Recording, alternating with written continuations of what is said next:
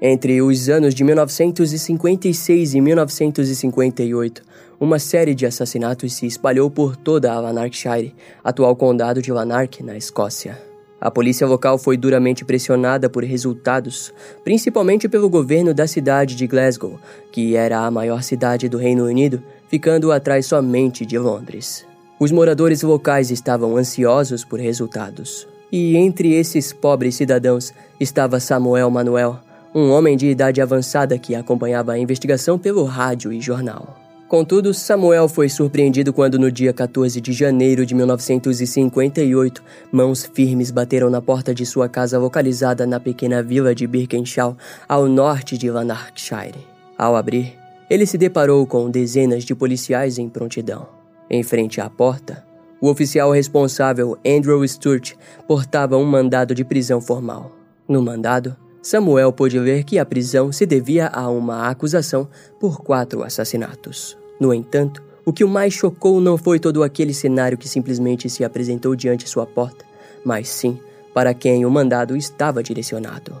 O oficial Andrew Stewart recitou o mandado de prisão para Peter Manuel, o filho único de Samuel, que naquele instante estava supostamente dormindo em seu quarto. Porém, logo, o próprio suspeito se apresentou diante as autoridades depois de ouvir toda aquela barulheira em sua casa.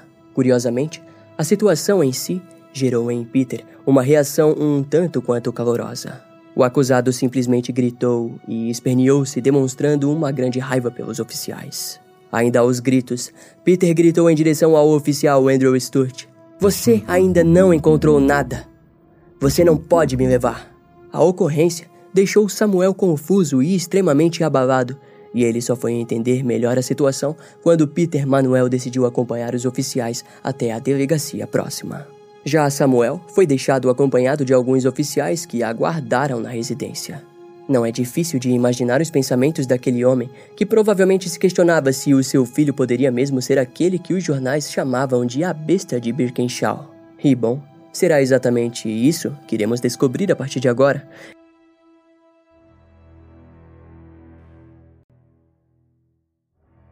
No dia 17 de setembro de 1956, mais de dois anos antes dos acontecimentos narrados inicialmente, a empregada Ellen Collinson chegou até a residência da família Watt, na High Burnside, em Birkenshaw.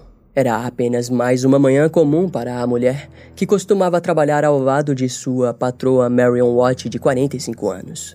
Ellen gostava do seu trabalho, pois era tratada mais como uma ajudante do que como uma empregada geral. Porém, naquela manhã algo parecia estranho.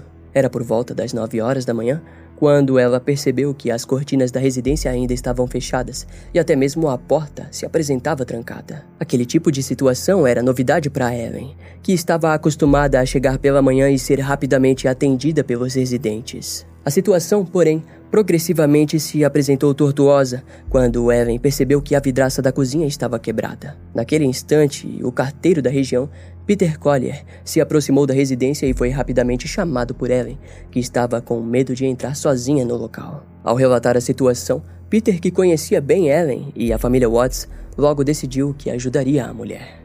O carteiro estendeu a mão pela janela quebrada e alcançou a maçaneta da porta da cozinha dos fundos, por onde conseguiu abri-la.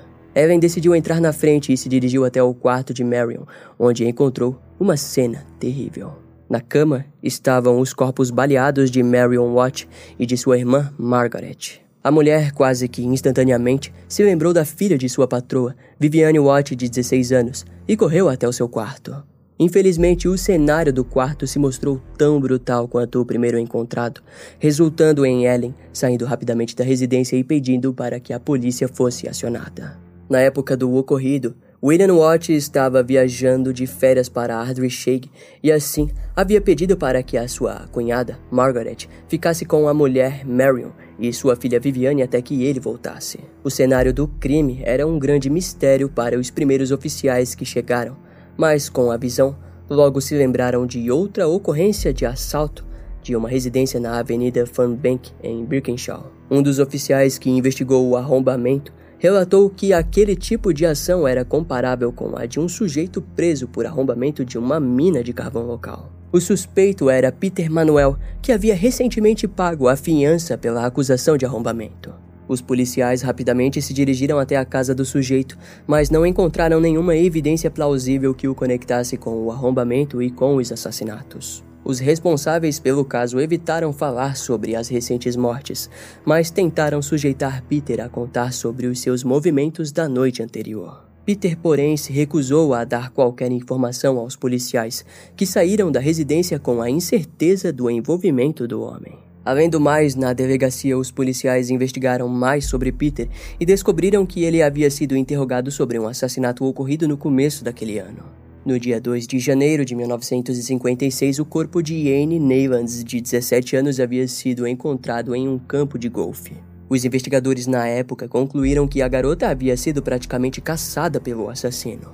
Ao ser alcançada, Anne foi violada e espancada até a morte com um pedaço de ferro. Segundo os documentos da investigação, quando Peter foi questionado sobre o crime, o seu pai, Samuel Manuel, lhe forneceu um suposto álibi sólido.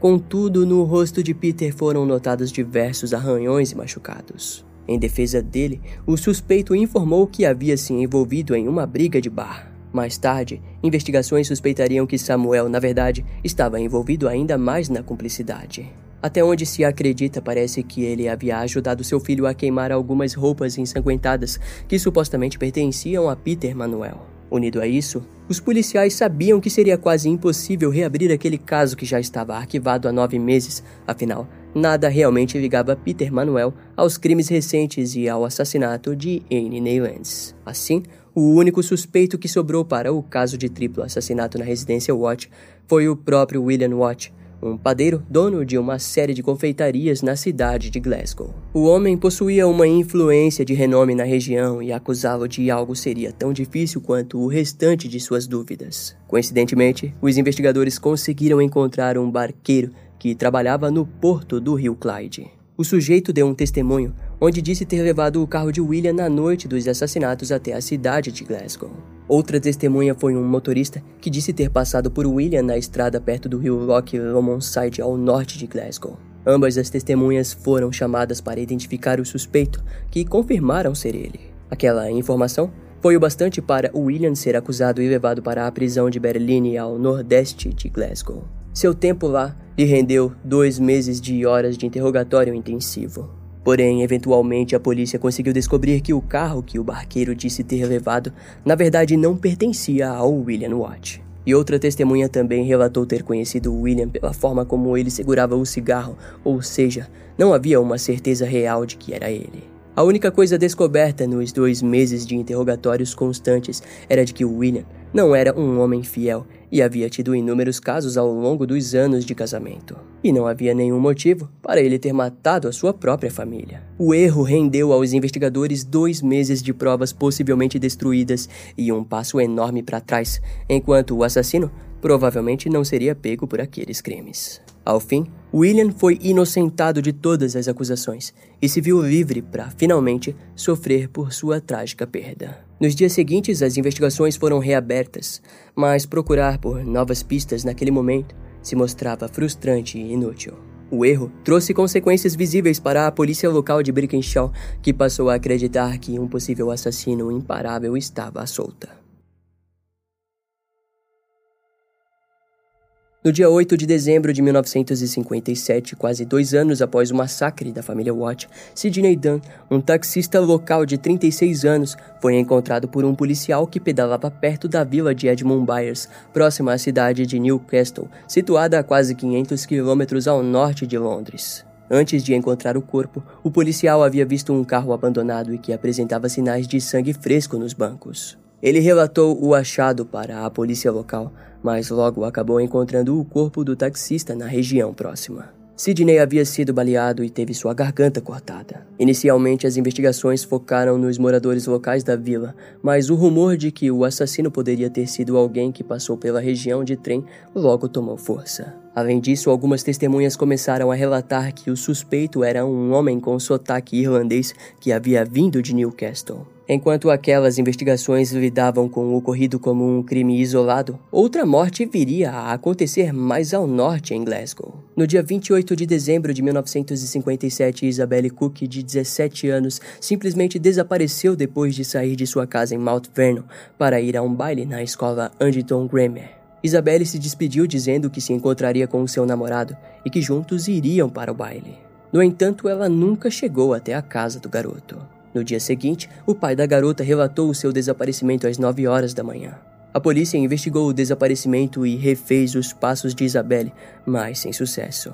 Porém, nos dias seguintes, alguns itens e roupas pessoais da garota começaram a aparecer pela região, mas ainda sem nenhum sinal ou vestígio que levasse as autoridades até o corpo. O caso abalou a região de Glasgow, onde rumores eram compartilhados pelos moradores que davam a autoria do desaparecimento para um possível criminoso local. No dia 4 de janeiro de 1958, o casal McMahon relatou à polícia da cidade de Andyston, sul de Lanarkshire, na Escócia, que durante a noite haviam acordado com um rosto espiando pela porta do quarto de sua casa na rua Shipburn. O homem relatou à polícia que, quando murmurou para a sua esposa, questionando-a onde estava a arma, o intruso rapidamente fugiu da residência. Não demorou muito para que os vizinhos do casal começassem a temer a presença do criminoso, que parecia estar rondando por toda a Escócia. Para piorar, os dias seguintes foram tensos quando os moradores de outro bairro próximo a Andyston começaram a perceber uma movimentação estranha na casa da família Smart. Os vizinhos mais tarde relatariam que tinham a estranha sensação de que alguém observava o movimento de dentro da casa e que não eram os Smart. Contudo, como era uma época de feriado na cidade, a ausência de Peter Smart só seria notada quando ele não compareceu no primeiro dia de trabalho do ano. O desaparecimento foi relatado à polícia local, que no mesmo dia passou a rondar pela área. Curiosamente, uma pessoa bem conhecida pelos policiais locais se mostrou presente na mesma época. Se tratava de Peter Manuel, que deu uma carona a um policial que não estava envolvido nas investigações do desaparecimento de Peter Smart, mas que investigava o caso do desaparecimento de Isabelle Cook. O investigador soltou algumas informações para Peter Manuel, que respondeu que possivelmente a equipe de busca não estava procurando pela garota nos lugares corretos. Pouco tempo depois, o carro de Peter Smart foi encontrado abandonado e sem nenhum sinal do homem. Os policiais então decidiram investigar a residência, que estranhamente até aquele momento não havia sido vasculhada. Para pouca surpresa, no local encontraram o quarto do casal Peter e Doris Smart repleto de sangue pelas paredes e os corpos dos dois que apresentavam sinais de tiros. No quarto da criança foi encontrado o corpo de Michael Smart, de 10 anos, também baleado. Aquele cenário estava se tornando comum para as autoridades escocesas, que acabaram perdendo sua liderança no caso para o Departamento de Investigação Criminal do Reino Unido. As investigações foram reexaminadas pelo departamento, que pôde perceber a presença de Peter Manuel na região. Alguns investigadores foram postos atrás do suspeito, que de maneira estranha era frequentemente visto gastando uma enorme quantidade de dinheiro nos bares locais. Nas investigações, eles conseguiram recuperar uma das notas, onde Peter havia pagado a conta. Uma nota de uma libra foi identificada como recém-impressa e, dessa forma, conseguiram rastreá-la até o banco.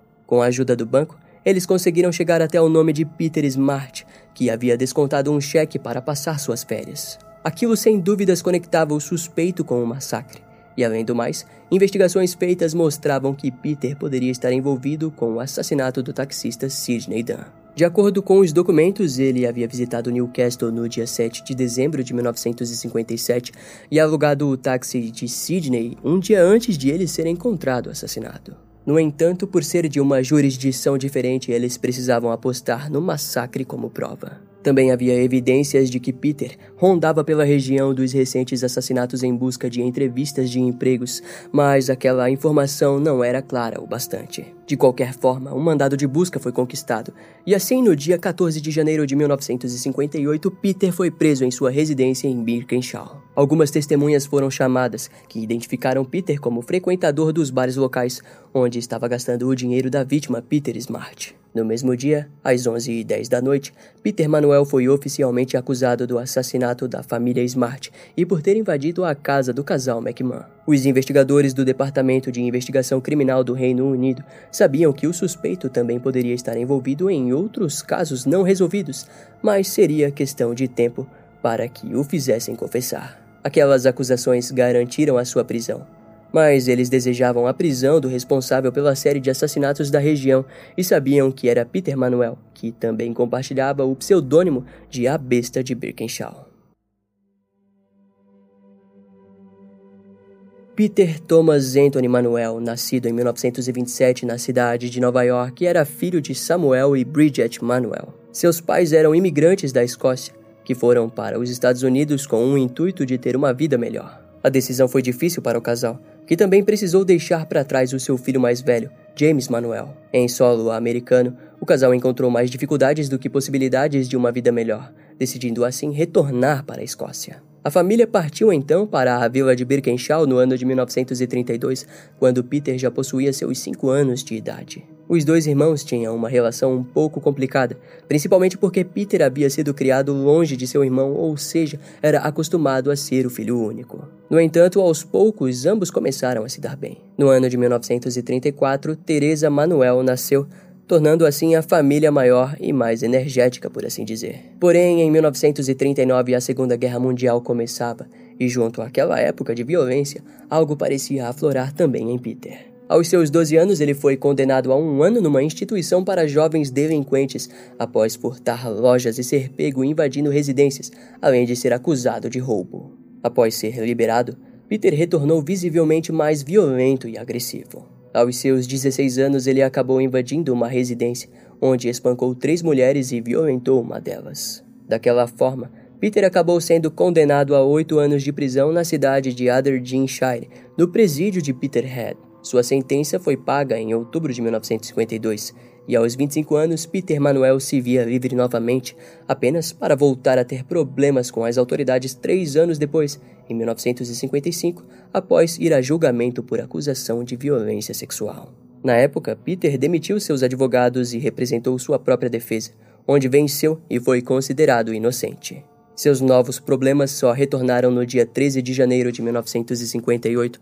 ao ser preso em sua casa acusado por três assassinatos. No entanto, na delegacia, Peter concordou em ajudar os investigadores em seus casos não resolvidos e confessou ter assassinado a família Smart e Isabelle Cook. Os investigadores se surpreenderam quando ele confessou o assassinato de Anne Neylands, encontrada morta no dia 4 de janeiro de 1956. Peter também fez um acordo com os policiais onde levaria eles até o local onde havia enterrado Isabelle Cook. O criminoso levou dezenas de policiais até um campo distante, onde apenas se virou para eles e disse: Esse é o lugar. Na verdade, acho que estou pisando nela agora. O tom mórbido daquela frase foi digna de repulsa. Mais tarde, na delegacia, Peter relatou seus passos no dia do assassinato da família Smart. De acordo com ele, após cometer o crime, ele permaneceu na casa por quase uma semana, onde se alimentou e até mesmo cuidou do gato da família. Antes de partir, Peter disse ter pego as notas que Peter Smart havia escondido e depois partiu com o carro da família para longe, onde se livrou dele. Curiosamente, o assassino revelou que a carona que ele deu ao policial que estava investigando o desaparecimento de Isabelle Cook havia sido com o carro dos Smart. Aquela informação causou um certo desconforto e ao mesmo tempo deixou todos bem frustrados. Seu julgamento começou em maio de 1958 no Tribunal Superior de Glasgow. Assim como no passado, Peter demitiu seus advogados e conduziu sua própria defesa. Aquele tipo de atitude seria imitado indiretamente anos depois pelo assassino em série Ted Bundy. O clima do julgamento era anticlimático, com Peter atuando como um verdadeiro advogado em sua defesa. Em um momento, William Watt foi chamado como testemunha, onde relatou que havia investigado o submundo de Birkenshaw. Sua investigação pessoal tinha como objetivo descobrir algo sobre o homicídio de sua família e da origem da arma de calibre 38 que havia os matado. Aquela caça por informações o levou até Peter Manuel, que foi confrontado pelo homem, mas ele na época não admitiu nada e William precisou se afastar para sua própria segurança. A defesa de Peter foi em alguns momentos notável, mas a única que se destacou foi o momento implausível onde ele alegou que Peter Smart estava bêbado no dia do assassinato e teria aniquilado sua família por conta própria. Além de alegar que o homem também o teria dado as chaves de sua casa antes de cometer os crimes. Ao fim do julgamento, o juiz Lord Cameron disse que Peter havia realmente conduzido sua própria defesa com uma habilidade bastante notável. No entanto, Peter Manuel foi considerado culpado pelo júri em sete acusações de assassinato, menos na de Anne Neylands, pois não haviam provas físicas que o ligassem ao crime. A sua sentença final foi a morte. No dia 11 de julho de 1958, Peter Manuel, com 31 anos, foi enforcado na prisão de Berlim. Suas últimas palavras, segundo o carrasco Harry Allen, foram, entre aspas, ligue o rádio, enquanto eu partirei em silêncio. Após a sua execução, os jornais publicaram que Peter poderia estar envolvido com muitos casos não resolvidos datados da década de 1950.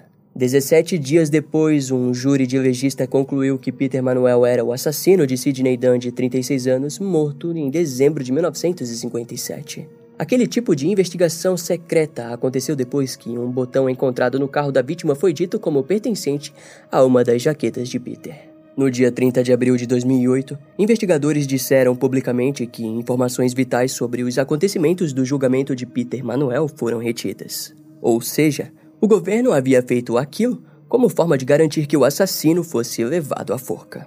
Na época, o Dr. Richard Goldberg, da Universidade de Aberdeen, disse que algumas evidências sobre a saúde mental de Peter Manuel também foram retiradas diante o tribunal. No ano de 2009, o programa Inside the Mind of a Psychopath da BBC argumentou mais uma vez que as autoridades conspiraram para que Peter Manuel fosse morto.